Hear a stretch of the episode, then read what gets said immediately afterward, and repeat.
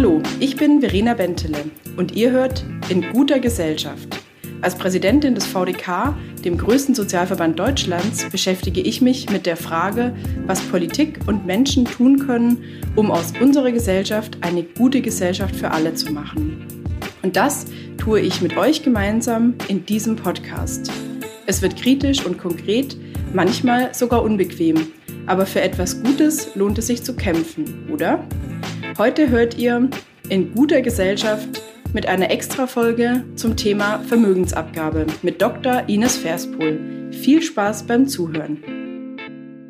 In unserer heutigen Folge wollen wir über die Kosten der Corona-Krise sprechen. Vor allem darüber, wer sie zu tragen hat, beziehungsweise natürlich darüber, wer sie bezahlen sollte. Fest steht, wir wollen verhindern, dass aus der Corona-Krise eine soziale Krise wird. Corona zeigt uns soziale Ungleichheiten sehr deutlich auf. Und deswegen müssen wir jetzt die politischen Weichen stellen, damit wir für weitere Krisen besser gewappnet sind. Der gesellschaftliche Zusammenhalt muss unbedingt bestehen bleiben. Dafür setzen wir uns ein. Jetzt müssen aber erstmal die Kosten der Krise gerecht verteilt werden, damit die neuen Schulden des Bundes später nicht durch Ausgabenkürzungen oder Erhöhungen der Verbrauchssteuern beglichen werden. Wir fordern deshalb eine einmalige Vermögensabgabe. Und das möchte ich heute mit unserem Gast Dr. Ines Verspol diskutieren. Lasst mich zunächst unseren heutigen Gast vorstellen und begrüßen. Dr. Ines Verspol ist promovierte Politologin und leitet die Abteilung Sozialpolitik hier im Sozialverband VDK Deutschland. Sie schaut und achtet darauf, dass die Anliegen unserer Mitglieder Eingang in die Gesetzgebung finden, schreibt unsere Stellungnahmen zur Gesetzgebung und vertritt den VDK in verschiedenen Gremien und geht mit mir gemeinsam in den Bundestag, um dort mit Abgeordneten über Themen wie die Vermögensabgabe zu streiten. Herzlich willkommen, Dr. Ines Verspohl. Schön, dass du heute da bist und mit mir über die Vermögensabgabe diskutierst. Hallo, danke, dass ich da sein darf. Danke für die Einladung. Lass uns vielleicht gleich ins Thema einsteigen. Wir wollen heute darüber sprechen, was eigentlich die Kosten durch die Corona-Krise bedeuten und wer diese zu tragen und zu bezahlen hat. Warum braucht es eine Vermögensabgabe? Das ist eine unserer wichtigen Forderungen, über die wir heute sprechen wollen. Die Krise hat für alle riesige Veränderungen bedeutet. Und ich frage mich gerade, wer hat eigentlich am meisten darunter gelitten und wer hat einen richtig hohen Preis gezahlt, um die Krise irgendwie zu stemmen? Ja, ich glaube, gelitten haben ganz viele, weil es auch so unsicher war am Anfang. Besonders gelitten haben natürlich die Bewohner von Pflegeheimen, die plötzlich eingesperrt wurden. Kleine Kinder, die aus ihrer Kita gerissen wurden, aus ihrem vertrauten Ablauf gerissen wurden und natürlich deren Eltern, auch die Eltern von größeren Kindern, die plötzlich Homeschooling machen mussten ähm, Risikopatienten, die einfach auch wahnsinnige Angst hatten, sich zu infizieren. Aber wenn du nach dem Preis fragst, dann geht es natürlich auch um Geld. Und da sehen wir jetzt schon, wer einen ganz hohen Preis bezahlt hat, einen finanziellen.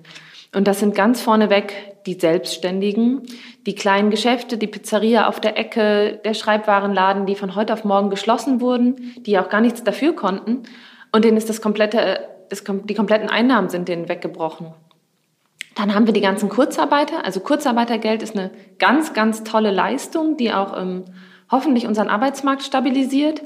Aber wer davon betroffen ist, hat natürlich trotzdem erstmal finanzielle Einbußen. Ähm, dann haben wir im VDK ganz viele Zuschriften gekriegt von Rentnern, die so eine kleine Rente haben, dass sie nebenbei noch arbeiten gehen müssen, die irgendwo als Wachmann oder als Toilettenfrau noch so einen 450-Euro-Job haben.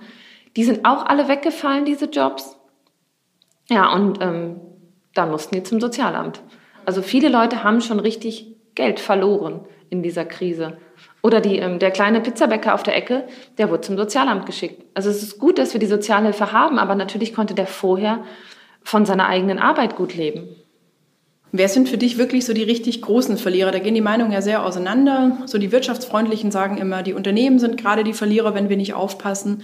Aber wir kriegen natürlich Zuschriften von ganz vielen unserer Mitglieder, die eben auch sagen, dass sie in der Krise richtig viel verloren haben, dass sie von ihrer Grundsicherung nicht mehr leben können, dass sie, wie du sagst, von der Rente nicht mehr leben können. Wer sind wirklich die größten Verlierer deiner Meinung nach? Also Unternehmen ist ja so eine ganz, ganz große Spannbreite. Und zum viele Solo-Selbstständige haben ja auch ein Unternehmen. Also wer zum Beispiel vorher als Kleinkünstler auf Hochzeiten aufgetreten ist oder so, dessen Unternehmen ist natürlich jetzt pleite. Zum Glück muss er noch keinen Insolvenzantrag stellen, aber die haben natürlich richtig verloren. Ich glaube, Unternehmen kann man nicht einfach so in eine Kiste stecken. Einige haben auch richtig gewonnen. Also uns ist natürlich klar, allen klar, dass Amazon gewonnen hat oder Zoom oder solche Unternehmen. Aber auch ähm, kleinere Lieferdienste hier bei uns. Ich glaube, die Spannbreite ist sehr, sehr groß. Ähm, wer richtig verloren hat, sind natürlich Leute, die, ähm, die ihr Unternehmen nicht mehr fortführen konnten oder die halt ihren Job verloren haben. Also die Angestellten in der Gastronomie, die wurden ähm, zu großer Anzahl auch einfach entlassen. Die sind jetzt arbeitslos. Also die Leute, die jetzt arbeitslos geworden sind durch die Krise, die haben natürlich am meisten verloren. Genau, und verloren haben meines Erachtens natürlich auch vor allem die, für die es keine Absicherung gibt, die nicht auf irgendein Sozialversicherungssystem oder eben auch auf eine arbeitsmarktpolitische Maßnahme wie das Kurzarbeitergeld vertrauen können. Und das bringt mich zu einem nächsten Thema, das im Moment natürlich sehr viel in den Medien diskutiert wird und das wir als Sozialverband VDK ja auch als ein gutes Thema sehen, nämlich die Möglichkeit, eben Kurzarbeitergeld in Anspruch zu nehmen. Im Moment ist es ja so, dass das Kurzarbeitergeld wirklich vielen Menschen hilft. Ende Mai waren insgesamt 7,3 Millionen Menschen in Kurzarbeit und das sind circa 20 Prozent aller Beschäftigten in Deutschland. Was glaubst du, wie es mit dem Thema Kurzarbeit in Deutschland weitergehen wird, auch jetzt im Herbst und Winter? Das ist krass, ne? wenn man sich das überlegt. So 20 Prozent aller Beschäftigten, jeder Fünfte in Kurzarbeit, das ist schon stark, was unser Sozialstaat da leisten kann, dass die nicht alle arbeitslos geworden sind. Ähm, das Kurzarbeitergeld war nie geplant für, für so eine ähm, fundamentale Krise. Eigentlich geht es um Krisen einzelner Unternehmen dabei. Und auch eigentlich nicht für so einen langen Zeitraum. Ähm, es gibt jetzt Überlegungen, das nochmal zu verlängern. Das wäre schon gut, aber natürlich wäre es noch besser, wenn die Produktion auch wieder anlaufen könnte. Ja, und dann müssen wir schauen, welche Unternehmen es, es wirklich schaffen. Also die die ähm, Leute wieder in die Vollbeschäftigung zurückholen und nicht in die Arbeitslosigkeit schicken. Also ich glaube, die Arbeitslosigkeit wird noch mal stark steigen jetzt im Herbst und im Winter. Genau, also ich sehe auch schon sowas wie das Kurzarbeitergeld zeigt sehr deutlich, dass das Vertrauen in den Sozialstaat hoch sein darf in einem Land wie Deutschland, weil dadurch eben wirklich viele Menschen aufgefangen wurden. Aber was natürlich mir sehr viele Mitglieder sagen, was sie sehr umtreibt, ist natürlich die Angst vor dem Jobverlust. Und wir wissen jetzt, äh, der Jobverlust droht schon vielen Menschen. Viele Menschen sind davon betroffen. Und wir wissen auch, die Arbeitslosigkeit ist dieses Jahr in den Monaten, wo, die wir vergleichen können, schon höher als im letzten Jahr. Was glaubst du, wie es damit weitergehen wird? Wie werden die Arbeitslosenzahlen sich eben auch im Herbst und Winter und im nächsten Jahr entwickeln? Mm, also ich glaube, die Arbeitslosenzahlen werden noch mal weiter steigen. Das liegt jetzt ein bisschen daran, ob das Kurzarbeitergeld verlängert wird oder ob viele Menschen jetzt aus der Kurzarbeit in die Arbeitslosigkeit gehen. Und dann kommt es halt so ein bisschen darauf an, wann endlich die Impfung kommt und ähm, sich die Wirtschaft dann wieder erholt. Also wenn das Konjunkturpaket jetzt greift, die Nachfrage gut angekurbelt wird, dann könnte sich die Wirtschaft auch wieder erholen mit passenden Schutzmaßnahmen und einer Impfung. Also ich finde es wirklich ähm, ganz spannend, jetzt gerade auch in dieser Zeit zu sehen, für welche Menschen eben auch sowas wie das Kurzarbeitergeld greift oder dass eben sowas wie der Familienbonus doch vielen Familien geholfen hat, um zum Beispiel den nicht vorhandenen Laptop für das Homeschooling der Kinder anzuschaffen. Das sind Leistungen unseres Sozialstaats, eben die, die sehr direkt bei den Menschen angekommen sind und die vielen Menschen würde ich sagen, wirklich jetzt in dieser Krisenzeit natürlich direkt geholfen haben, aber die vor allem wirklich auch das Vertrauen in politisches Handeln doch nochmal sehr gestärkt haben. Aber die Frage ist natürlich auch, welche Personengruppen sind dann von der Krise ganz besonders betroffen. Zum Beispiel diejenigen, die kein Kurzarbeitergeld bekommen, diejenigen, die eben vielleicht eben als Selbstständige wirklich als Veranstaltungstechnikerin oder Fotograf jetzt von heute auf morgen gar keinen Auftrag mehr haben. Wer sind die Personengruppen, wo du sagst, für die ist es jetzt echt auch schwierig, von Seiten Staates was zu tun? Mhm. Ja, wie du gesagt hast, unser Sozialstaat kann schon verdammt viel und das zeigt sich auch so im Vergleich, wenn man in die USA guckt, wo jetzt schon die Massenarbeitslosigkeit grasiert äh, wie gut so eine Arbeitslosenversicherung halt wirklich funktioniert in Deutschland. Und wer jetzt die großen Verlierer sind, sind die, die vorher nicht in der Arbeitslosenversicherung waren. Also uns schreiben ja auch ganz viele Rentner, die ihren 450-Euro-Job verloren haben und jetzt kein Kurzarbeitergeld bekommen oder Selbstständige, die kein Kurzarbeitergeld bekommen, die haben halt vorher nicht eingezahlt in die Sozialversicherung und ähm, kriegen deshalb jetzt nichts raus, weil wir ein Beitragssystem haben. Und da müssen wir natürlich vor der nächsten Krise mal gucken, dass uns das nicht nochmal passiert, dass jeder einen Anspruch auch auf Arbeitslosengeld 1 hat. Also wer jetzt selbstständig ist, der hat keinen Anspruch auf Arbeitslosengeld 1, der landet sofort in Hartz IV. Hm. Und ähm, das, das fehlt einfach so ein bisschen. Also einige sind nicht abgedeckt von diesem Sicherungsnetz. Das sind auch die Selbstständigen, die du angesprochen hast, die jetzt keine Krankenversicherung mehr haben. äh, die einfach ihre private Krankenversicherung nicht mehr bezahlen können. In der gesetzlichen gibt es ja noch so eine Härtefallklausel, wenn man keine Einnahmen mehr hat, dass die Beiträge massiv sinken. Aber so ist das in der PKV ja nicht. Da ähm, müssen wir natürlich noch mal ganz groß nachsteuern. Ja, jetzt haben wir über die eine Seite gesprochen, nämlich über die Verlierer der Krise. Aber es gibt ja auch immer, wenn es Verlierer gibt, Gewinner. Das kennen wir aus dem Sport und das kennen wir leider natürlich auch aus sowas wie der Krise. Wer sind denn deiner Meinung nach so die richtigen Gewinner der Krise, wenn man das so sagen kann? Klingt immer ein bisschen schwierig, aber ist ja einfach eine Tatsache. Es gibt Menschen, die aus dieser Krise nicht ärmer rausgehen, die nicht weniger haben, sondern vielleicht mehr. Wer sind das, was sind das für Menschen oder Unternehmen? Mm, das sind natürlich diese Internetunternehmen, die wir kennen, also die jetzt die Videokonferenzen anbieten, die Technik dafür verkaufen. Viele Lieferdienste, also auch kleine Lieferdienste, nicht nur Amazon, auch Lieferando oder solche. Aber was ich auch nochmal spannend finde, ist, ähm, wer einfach gar nicht verloren hat. Also wenn, wenn man sich den DAX anguckt, der ist kurz eingebrochen mal, aber der ist jetzt ja schon wieder über dem Stand von Anfang März. Mhm. Oder auch die ganzen Leute, die ins Homeoffice wechseln konnten, Rechtsanwälte, das Heer von Büroarbeitern, das Gehalt floss weiter, ähm, man war sicher im Homeoffice. Auch wenn es anstrengend war mit Kindern und so, das will ich gar nicht sagen.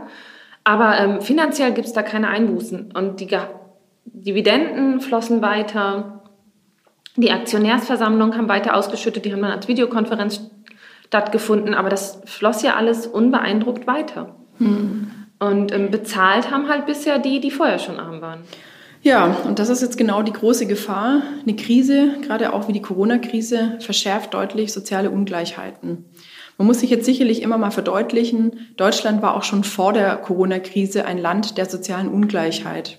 Eine Hälfte der Bevölkerung besitzt 99 Prozent des gesamten Vermögens, die andere Hälfte nur ein Prozent. Und das hat natürlich sehr viele Gründe. Wo siehst du die Hauptgründe für diese extrem ungleiche Vermögensverteilung in unserem Land? Ja, das ist schon krass. Wir denken immer, Deutschland wäre so ein gerechtes Land, aber wir sind da ganz vorne bei bei der Ungerechtigkeit. Wir haben jetzt hier nochmal eine neue Studie ja, vom DIW, dass das oberste Prozent 35,3 Prozent, also noch mehr als ein Drittel des gesamten Vermögens besitzt. Ein Prozent der Bevölkerung. Und dann kommt halt noch ähm, 49 Prozent dazu, die auch noch ein bisschen was haben und die eine Hälfte, wie du beschrieben hast, die hat eigentlich nichts oder Schulden. Und ähm, ja, das kommt daher, Kapitalismus führt immer dazu, dass das Vermögen äh, in den Händen weniger sich kumuliert.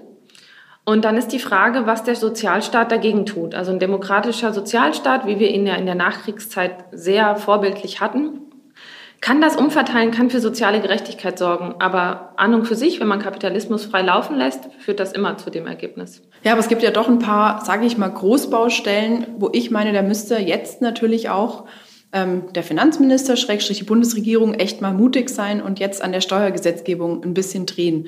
Als VDK fordern wir ja da schon seit Jahren einiges, dass eine Finanztransaktionssteuer kommt. Wir fordern beispielsweise auch, dass Erbschaften stärker besteuert werden. Wäre jetzt nicht die Zeit echt reif für eine andere oder neue Steuergesetzgebung?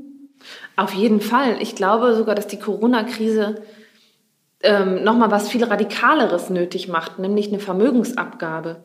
Also Vermögenssteuer, Erbschaftssteuer, das gab es ja alles früher, bis in die 90er hinein waren das ganz normale Instrumente in Deutschland. Aber ähm, die Verfassung, unser Grundgesetz, hat halt noch eine extra Möglichkeit und das ist eine radikale Vermögensabgabe in Krisenzeiten. Und äh, das hat man in Deutschland schon mal genutzt. Und das sollte man jetzt, glaube ich, an diesem Zeitpunkt wieder nutzen. Und danach müssen wir natürlich nochmal überlegen, wie wir wieder in eine Vermögenssteuer reinkommen, in eine gerechte Erbschaftssteuer und ähm, auch in den Spitzensteuersatz, der lag ja auch schon mal ganz woanders. Gerade haben wir viel gehört zum Thema Steuerpolitik und klar ist geworden, in den nächsten Jahren braucht es viele steuerpolitische Maßnahmen, die etwas mehr Verteilungsgerechtigkeit in Deutschland schaffen. Mehr Verteilungsgerechtigkeit, darum geht es auch in den nächsten Minuten unseres Podcasts. Denn Verteilungsgerechtigkeit ist auch die Frage, wenn es um die Verteilung der Lasten geht in den nächsten Wochen und Monaten. Wer bezahlt eigentlich die Zeche der Krise? Wie werden wir mit den ganzen Schulden klarkommen, die durch die Corona-Krise entstehen? Und die Schulden sind richtig hoch. Sie werden höher sein als durch die Finanzkrise, die wir vor gut zehn Jahren hatten. Und jetzt geht es darum, wie diese Schulden sozial gerecht verteilt werden und wie wir sie alle gemeinsam solidarisch tragen können. Als VDK ist unsere Forderung klar. Die, die viel leisten können, müssen auch einen höheren Beitrag leisten. Und deswegen fordern wir als VDK eine einmalige Vermögensabgabe. Ines, jetzt kommen wir zur wichtigsten Frage. Wie soll die Vermögensabgabe genau ausschauen und ist sowas wie die Vermögensabgabe in Deutschland überhaupt möglich? Ja, möglich ist sie auf jeden Fall. Sie ist im Grundgesetz verankert. Und es gab sie auch schon mal. Das ist eine einmalige Geschichte, wie du gesagt hast. Das ist nicht wie eine Vermögenssteuer, die jedes Jahr fällig wird, sondern sie wird einmalig erhoben. Und ähm, 1952 gab es den Lastenausgleich, wo man versucht hat, die Kosten des Zweiten Weltkrieges gerecht zu verteilen. Weil da war es so ähnlich. Einige hatten komplett alles verloren, also die Heimatvertriebenen, die Flüchtlinge, die hatten gar nichts mehr. Und es gab natürlich auch ähm, Kriegsgewinner und äh, viele, denen es noch so mittelgut ging. Ähm, und damals hat man eine Vermögensabgabe von 50 Prozent festgelegt. Also das erscheint uns heute wahnsinnig radikal, aber das war Adenauer. Also das war ja jetzt auch nicht der real existierende Sozialismus. Ganz praktisch war es damals so, es wurde festgestellt, 1952, wer hat wie viel Vermögen, davon musste jeder 50 Prozent abgeben, aber nicht sofort auf einen Schlag, sondern das wurde über mehrere Jahre abbezahlt. Und das bringt uns zum ganz wichtigen Punkt. Wer heutzutage eine Million hat, äh, und die irgendwo angelegt hat, der macht ja damit jedes Jahr Rendite. Also wir greifen ja gar nicht in den Kapitalstock ein, sondern wir würden von der Rendite was abzweigen. Also sagen wir mal, man nimmt ein Prozent Vermögensabgabe. Äh, also wer heute es nicht schafft, mit seiner Million ein Prozent Rendite zu machen, der hat irgendwas ganz, ganz grundlegend falsch gemacht. Genau, also wenn wir mal die eine Million nehmen, ein Prozent kann man sich leicht ausrechnen, sind 10.000 Euro, die dann eben jemand abgeben müsste durch diese einmalige Vermögensabgabe. Und jetzt fragen natürlich viele Menschen, was ist bei der Erhebung von der Vermögensabgabe wichtig und vor allem gibt es Ausnahmen, also wird alles mit einbezogen oder gibt es eben auch vielleicht äh, die ein oder andere Ausnahme von Vermögen oder von Wertgegenständen, die nicht einbezogen werden? Genau, und da kommt man jetzt in die Details der Gesetzgebung. Da wird es auf jeden Fall Ausnahmen geben. Also wir sagen ja schon mal, es muss eine Ausnahme geben für ein selbstbewohntes Eigenheim oder eine selbstbewohnte Wohnung. Ähm, und die Untergrenze soll eine Million sein. Also wer heutzutage 2500 Euro noch für die eigene Beerdigung auf dem Sparbuch liegen hat, der müsste davon jetzt nicht 25 Euro abgeben. Ähm, sondern man setzt halt bei den sehr Reichen an. Genau, dann müssten wir halt über verschiedene Ausnahmen und die genaue Ausgestaltung mal reden, auch in wie, über wie viele Jahre das abzuzahlen ist. Und genau das käme dann alles im Gesetzgebungsprozess. Ja, in den wir uns natürlich dann tatkräftig einbringen werden. Jetzt überlegen wir mal, angenommen, 1000 Leute hören uns zu bei unserem Podcast, vielleicht auch ein paar Superreiche darunter, wir wissen es nicht. Wie viel Prozent der deutschen Bevölkerung wären eigentlich von der Vermögensabgabe betroffen? So ein Prozent, also wirklich wenige, davon dann, na, davon dann doch zehn dann wären es immerhin zehn Hörer, wenn wir Hörer hier dabei haben, die über eine Million Einkommen oder Vermögen haben. Äh, wie gesagt, ausgenommen natürlich der selbst bewohnten Immobilie nach unserer Vorstellung, die natürlich dann nicht einbezogen werden würde. Ja, ich finde es total spannend, ähm, wenn wir mal über den Effekt sprechen. Was äh, sind denn so die Effekte, die erzielt werden könnten mit einer Vermögensabgabe? Um wie viele Milliarden geht es eigentlich, wenn wir sagen, die einmalige Vermögensabgabe hilft uns, die Corona-Schulden zu tilgen? Ja, das ist eine spannende Frage, weil wir nicht genau wissen, wie hoch die Vermögen jetzt sind nach der Corona-Krise. Also wir wissen ja, dass es einen kleinen Einbruch am DAX, äh, Aktienmarkt gab, ähm, der inzwischen aber eigentlich wieder ausgeglichen ist. Wir haben eine alte Studie von 2012 vom DIW, die so ungefähr mit unseren Rahmenbedingungen gesagt haben, ein Prozent ergäbe 14 bis 19 Milliarden. Das heißt, wenn wir sagen würden, wir nehmen 10 Prozent, hätten wir ungefähr die bisherige Schuldenaufnahme gedeckt. Ähm, aber wir gehen ja davon aus, dass seit 2012 die Vermögen nochmal deutlich gestiegen sind. Also werden es bestimmt keine 10 Prozent werden. Wir fordern jetzt die Vermögensabgabe und haben natürlich viele Zuschriften von Mitgliedern dazu. Manche finden das richtig gut und sagen, das ist genau der Weg, ähm, wenn breite Schultern jetzt sich solidarisch zeigen und auch viel tragen in so einer Situation, ist es genau richtig. Aber uns erreichen natürlich auch Zuschriften von Menschen, die sich Sorgen machen, die vielleicht auch einfach fachliche Rückfragen haben oder die vielleicht auch Ängste haben. Lass uns vielleicht auch darüber ein bisschen sprechen, was die Menschen so umtreibt. Also wenn mir jemand schreibt, Mensch, ich habe äh, eine Million Euro gespart und diese Million Euro, die möchte ich verwenden für mein Alter und Sie vom VDK wollen jetzt, dass ich davon ein Prozent abgebe. Was würdest du dieser Frau antworten? Das sind häufig Selbstständige, die uns sowas schreiben. Und das Problem ist ja, dass die Selbstständigen nicht in der gesetzlichen Rentenversicherung drin sind oder nicht drin sein müssen, nicht pflichtversichert sind. Und das ist natürlich ein grundsätzliches Problem, das man mal angehen muss. Aber bis dahin muss man natürlich eine Übergangslösung finden, wie die auch ihre Altersversorgung irgendwie ausnehmen können von dieser Besteuerung. Also das muss man denen zugestehen, wer keine Ansprüche in der gesetzlichen Rentenversicherung hat, dass man sich da eine, Rücklage bildet. Viele haben es ja auch angelegt in irgendwie eine, einer Lebensversicherung oder so fürs Alter. Ähm, da wird es auf jeden Fall Ausnahmen dann geben.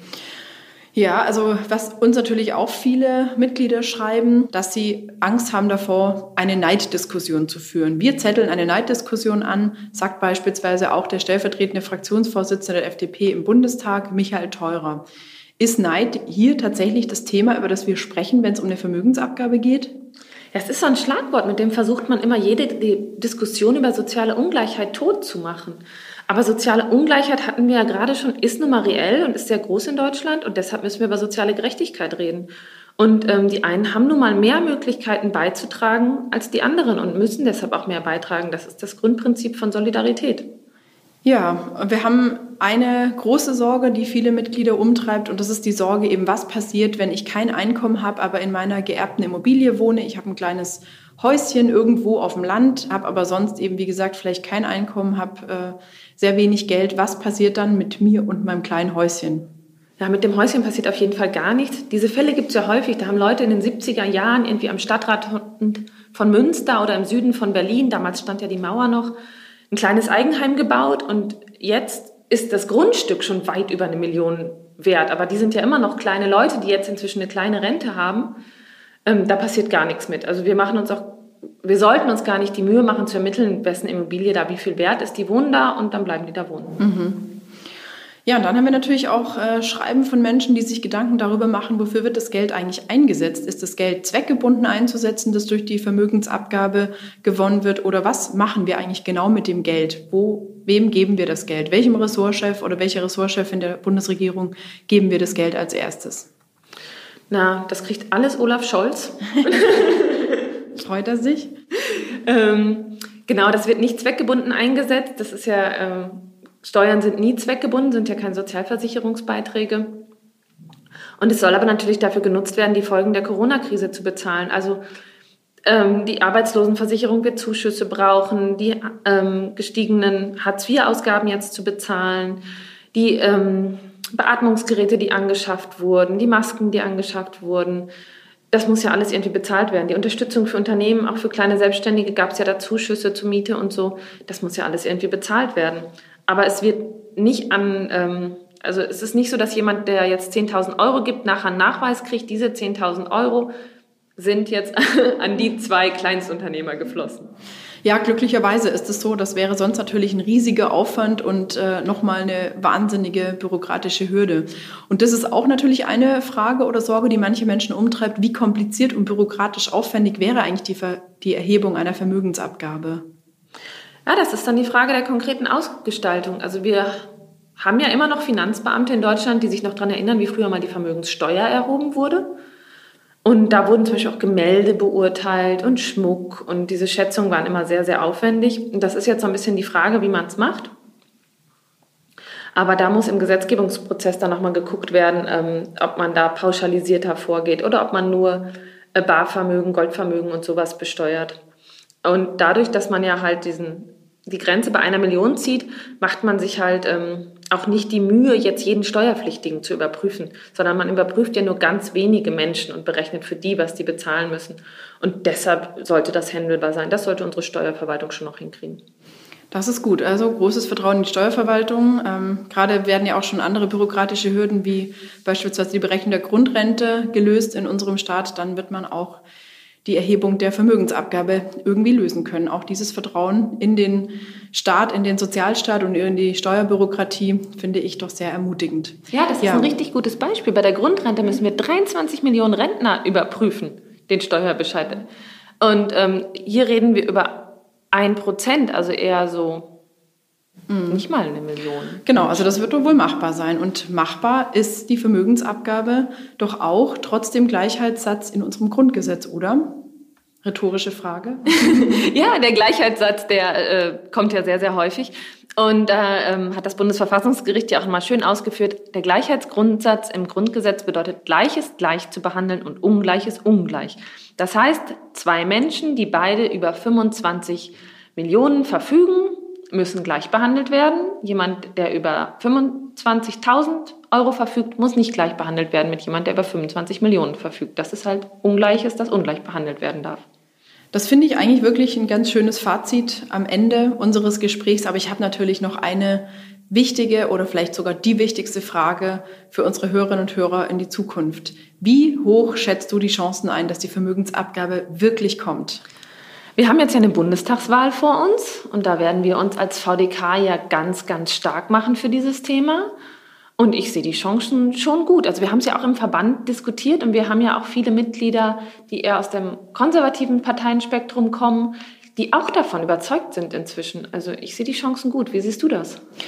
Ja, also ich finde das ganz, ganz spannend, was uns die letzten Monate gelehrt haben. Also sozusagen die Lehren aus der Corona-Zeit. Ähm, die Solidarität war riesig. Menschen haben sich gegenseitig unterstützt, haben gegenseitig füreinander eingekauft, haben Masken genäht für andere, haben sich angerufen, wenn jemand einsam war. Und ich kann das einfach nur bestätigen. Von unseren Mitgliedern gibt es sehr, sehr viele, die positiv auf die Forderung nach einer Vermögensabgabe reagieren, die sich dafür einsetzen und die sagen, das ist eigentlich ganz klar und das ist die logische Solidarität, die wir als VDK und die viele in unserer Gesellschaft hier fordern, dass jetzt eben die, die viel haben, die viel leisten können, das eben auch tun, dass sie sich einsetzen und dass sie eben auch einen Teil ihres Vermögens geben, um die Schulden des Staates eben zu minimieren. Und deswegen ist meine Hoffnung ganz, ganz groß. Und hey, wir haben über zwei Millionen Mitglieder und die werden sich mit uns gemeinsam weiterhin stark machen für eine einmalige Vermögensabgabe. Wir bleiben definitiv dran.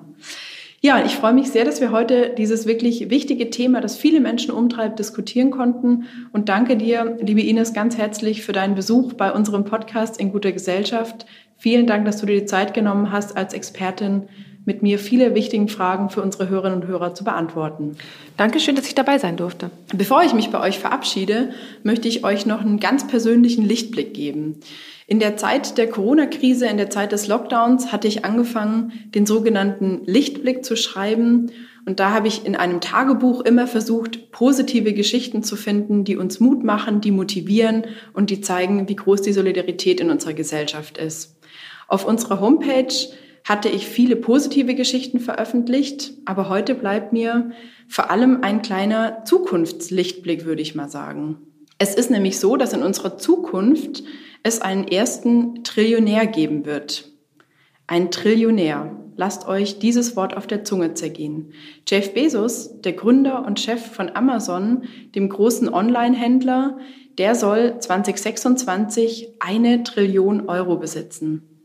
Eine Trillion, das ist eine Eins mit 18 Nullen. Ein Vermögen, das absolut unvorstellbar ist. Wenn man sich nun vorstellt, dass er ein Prozent dieses Vermögens abgeben würde, wäre das immer noch eine absolut unvorstellbare Summe. Ich zumindest kann mir diese Summe kaum vorstellen. Ich kann sie höchstens schreiben. Klar ist aber auch, wir könnten vieles erreichen mit diesem Geld und deswegen die Vermögensabgabe werden wir als VDK weiter fordern. Das ist mein heutiger Lichtblick. So, und damit bedanke ich mich bei allen Zuhörerinnen und Zuhörern. Das war unsere Extra-Folge zum Thema Vermögensabgabe.